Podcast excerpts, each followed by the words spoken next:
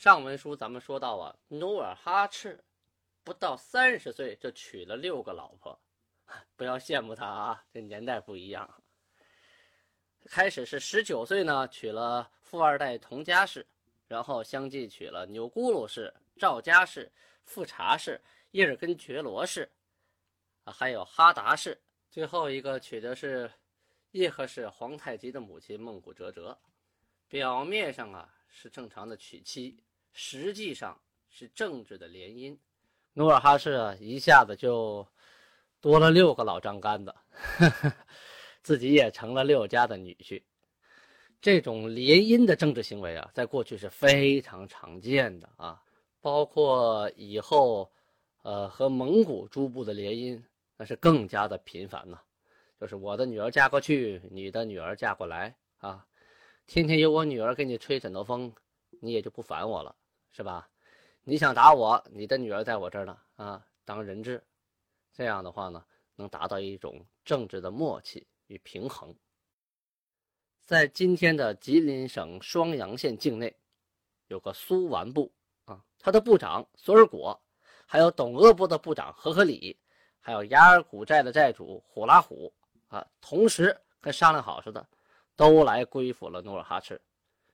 这几位心里都明白呀，啊，啊努尔哈赤现在势力如此强大，大家都争着跟他成亲家，我们坐在这等着挨打。那那还不如主动投诚呢，还还能争取个优惠待遇，是吧？苏完部部长索尔果啊，是瓜尔佳氏，率着本部啊五百户来归，这男男女女、老老少少，怎么也得有两千多号人呢。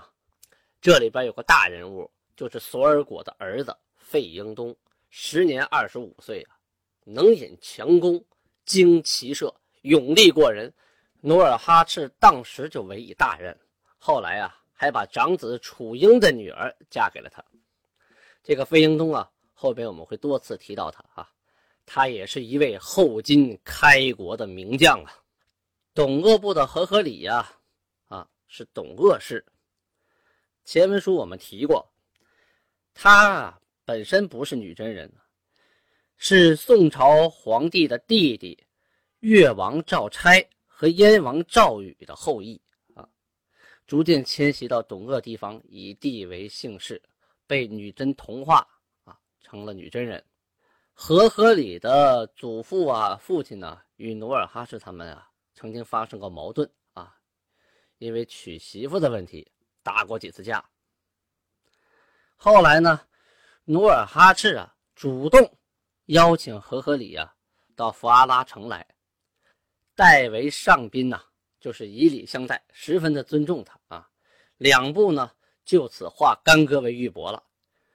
和合里啊，当年二十六岁，努尔哈赤呢就把自己的长女东果格格嫁给了他，而且委和合里以重任，让他当金国的大臣。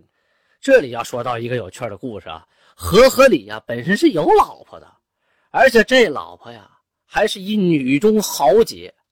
能骑烈马，能挽强弓啊！他在家里啊，突然听到有人报信说：“怎么着？那个不识好歹的和合里又敢娶一房媳妇，这还了得！”顿生怒怨呐，带领着人马，披甲挂刀背弓啊，驾堵在努尔哈赤的门口啊，兴师问罪啊！这 努尔哈赤啊，心里笑，嘴上不敢说呀。亲自啊来跟这位和合里的原配夫人解释，说这个事儿啊啊，他不是和合里啊不喜欢你了，呃想娶小老婆，他不是那么回事儿啊，是我们两部之间呢已经合二为一，呃为了共同修好，以示诚意呢，我主动把我女儿嫁给和合里的，啊他不是他这个起外心了，那个晓之以情，动之以理吧。总之说了半天，这位和合里的原配夫人呢，才领着队伍撤回去。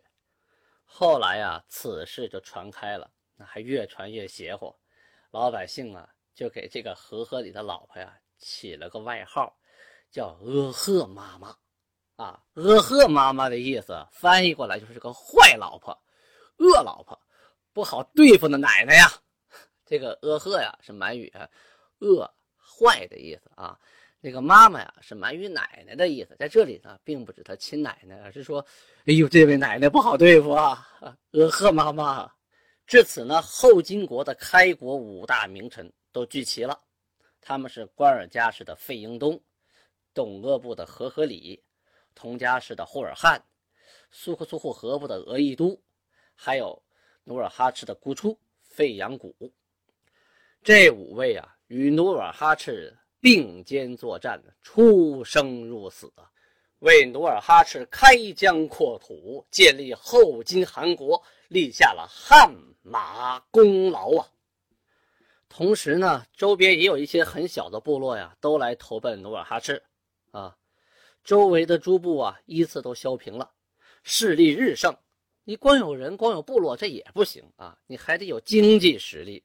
所以呢，努尔哈赤呢，积极与明朝啊通好，本身呢，他也是明朝。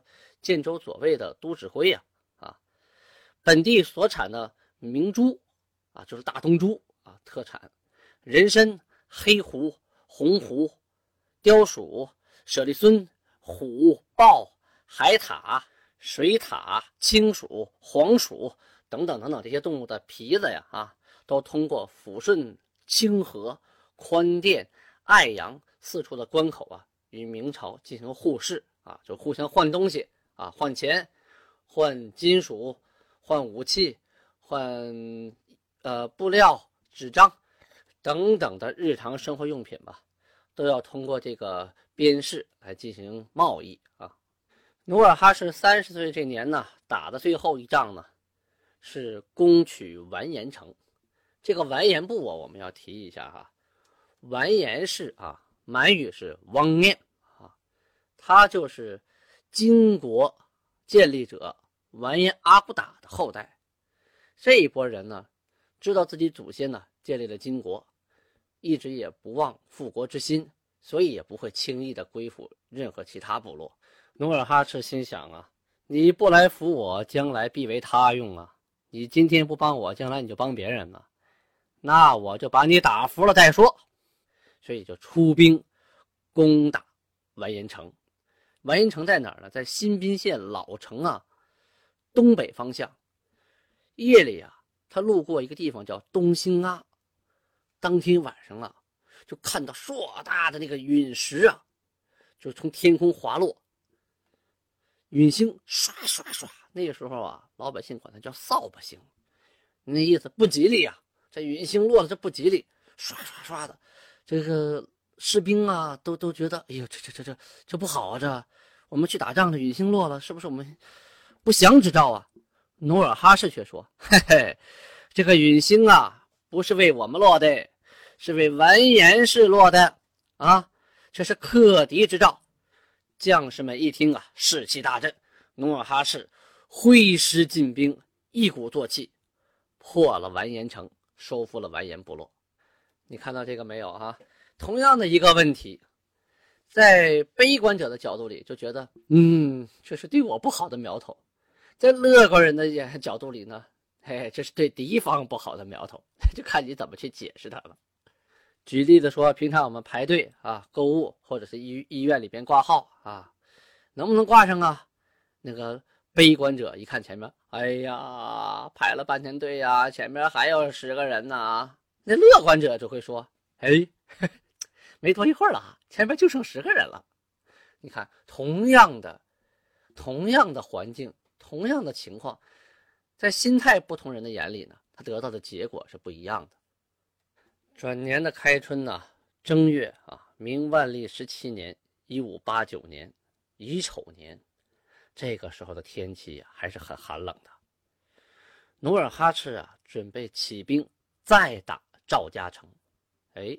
前文书说过，这个努尔哈赤啊，曾经攻打过赵家城，而且抓了李代，啊，后来呀，这个赵家城啊，又出现了一个叫宁古钦的人啊，成为了城长，他招兵买马，这几年呢，把势力又逐渐的壮大起来，而且呀，不服努尔哈赤管，你是你，我是我呀，当初李代是老大，现在换我宁古钦了。我就不服，你能把我怎么着啊？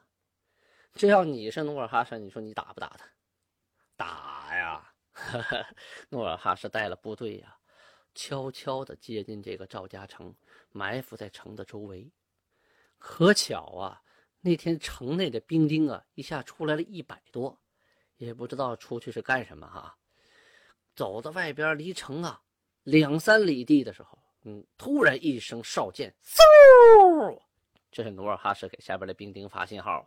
紧接着是乱箭齐发呀！这一百多人一看中了埋伏，赶紧就往回跑。回头一看，回城的路上啊，立着一位将官，盔明甲亮，手持弯刀。此人正是努尔哈赤啊！这帮人一看，眼睛也红了啊！杀！奔着努尔哈赤就冲过去了。努尔哈赤见过的阵仗太多了，没把这百十来人放在眼里啊！手起刀落，嘁哧咔嚓就撂倒了十来个。其余的众人也不恋战呢，赶紧就往城门口跑。努尔哈赤带人欲追啊，城上乱箭齐发，把这百十来人给救了。努尔哈赤带着部队呀，驻扎在赵家城的四周，整整围困了四天四夜。那个时候啊，努尔哈赤手下的兵啊也不太好管，因为这里的人呢成分比较复杂，有的呀是开始跟着努尔哈赤打天下的。有的是后期归属过来的，还有很多呢是各个部落以及明朝的降兵降将，这些人凑在一起呀，加上部队组建不久啊，军纪也不是十分严明，所以呢，到了第四天头上啊，本来眼看着城里的人就要坚持不住了，结果城外这些围困的兵丁啊，反倒逐渐的迟懈了啊，他们在这待不住了。跑到四边的这个村子呀、庄子呀，去抢牲畜、抢钱、抢财物、抢女人，乱乱哄哄的呀。努尔哈赤是屡禁不止啊！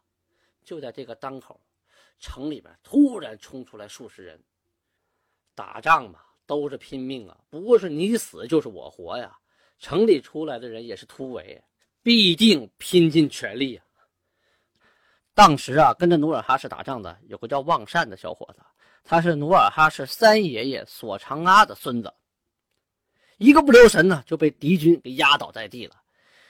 一个敌人呢，就跨到他身上啊，举起了这个长矛啊，就要往他身上刺。努尔哈赤说是迟，那是快呀，一边往前跑，一边拔剑，大弓上弦，嗖就是一箭呢，正中敌人的面门呐。此人应劫而死。他救起了旺善，此乃救命之恩呐！旺善对其感激不尽呐。毕竟他们都是堂兄弟嘛，打仗亲兄弟，上阵父子兵啊！兄弟二人各带一支人马，奋勇冲杀，灭掉宁古钦，拿下赵家城。从此以后，赵家城再无二心之人。春暖花开呀，一转眼到了夏季，农历七月份啊，阳历的八月份。这个时候啊，朝鲜平安道向明朝献了一个奏章，啊，这上面的记载呀非常有意思，不得不提。它反映出了一个很严重的历史问题啊，我给大家读一下：建州卫八十余人归顺前来，言左卫酋长劳以可斥啊，就是对努尔哈赤的另一种称呼啊。劳以可赤兄弟以建州卫酋长李以南等为麾下属，劳以可赤称王，其弟则称传将，多造弓矢等物，分其军四部：一曰环刀军，二曰铁锤军，三曰串翅军，四曰能射军。兼衔练习，挟制群狐。从令者愧疚，违令者斩头，将为报复中原之计啊！毛连卫。率建州卫。以服从，温火卫未服从，自相攻击。老以可斥桀骜之状，据此可知。这一段话呀，反映出了很多历史问题啊！这不是说满文记载的一个档案，这是呢。汉字啊，明朝的档案，因为是朝鲜向明朝啊进的一个书状，上面大概意思是说呀，这建州卫啊有八十多个人呢，来归顺我朝鲜啊，他们不跟那个努尔哈赤混，跟着我混，然后告诉我们的消息是什么啊？努尔哈赤和他兄弟啊在建州啊当老大了，称王了啊，他弟弟呢称将军，他们干什么？天天造弓啊，造箭呐。而且把自己的部队啊分为了四个部分，第一个部分呢叫环刀军，第二个部分叫铁锤军，第三个叫串翅军，第四个叫能射军。而且这些部队啊，平常还经常的进行练习，挟制群狐，就周围的部落呀都听他的了。服从我的人啊，我赠你酒喝；不听我的人，我砍你脑袋。说这努尔哈赤将来对中原那是一个威胁呀。毛连卫啊，就已经服了努尔哈赤了，但这个温火卫啊没服啊。然后那个努尔哈赤就带着毛连卫打温火卫，这老以可耻，就说努尔哈赤啊，桀骜之状，就说这个不逊之状哈。从这就能看得出来了，就是说提醒明朝，你得管管了，你不管，弄不好将来他就反你了啊。这是给明朝提个醒。这也正是呢，有文章提出说努尔哈赤。第一次称王啊，就在这三十一岁的时候，他第一次对外称王。但是当时呢，努尔哈赤只是自称为苏勒贝勒啊，管理四方诸部。但是在朝鲜人的眼里看来呢，那你这就是称王了啊，你这就是当老大了。嗯，所以啊，他才提醒明朝。可明朝啊，并不以为然啊，根本就没把这当回事儿。而且呢，明朝对周边的这个女真人呢，采取的是羁縻政策，就是你们谁是老大我不管，你只要呢替我管好周边的人就可以了。不但呢没有惩罚努尔哈赤，还升努尔哈赤为都督佥事，哎，升官了。当时呢，明蓟辽督府张国彦、顾养谦等书称，就是向皇帝奏称啊，属夷之为我藩篱。治愈之策，不出乎辅角恩威，辅角恩威之所加，在得其要领而已。所谓要领者，在因其事用其强，加之赏赖，假以名号，以夷制夷，则我不劳而封疆，可无虞也。这段话的意思是说呀，那些蛮夷之地呀，是我大明国的篱笆墙啊，管他的方法呢。不外乎就是，呃，安抚、剿灭、恩威并施。可恩威并施的要点之所在呢，就是用其势，用其强，就是利用他啊，利用他强的地方，加之赏赖，就是我赏点点东西，给你点名号，以夷制夷，就是用女真人来管理女真人。这样的话，我朝不费什么力气。我们的封疆就再也没有什么忧虑了，所以呀，努尔哈赤这段时间的征讨诸部、扩充地盘、壮大实力、自称贝勒，都没有引起明朝的戒心，反而呢，还给他加官进爵，赏赐他财物。既然你努尔哈赤有这个实力，那么你就代表我们明朝来管理你手下的女真人吧。这就是养虎为患，他们万万也没想到，有一天努尔哈赤和他的后人们推翻了整个大明朝的统治，连蒙古、灭新疆、平西藏，一统中原，建立了一个多民族共存、拥有广阔疆域的。代清帝国。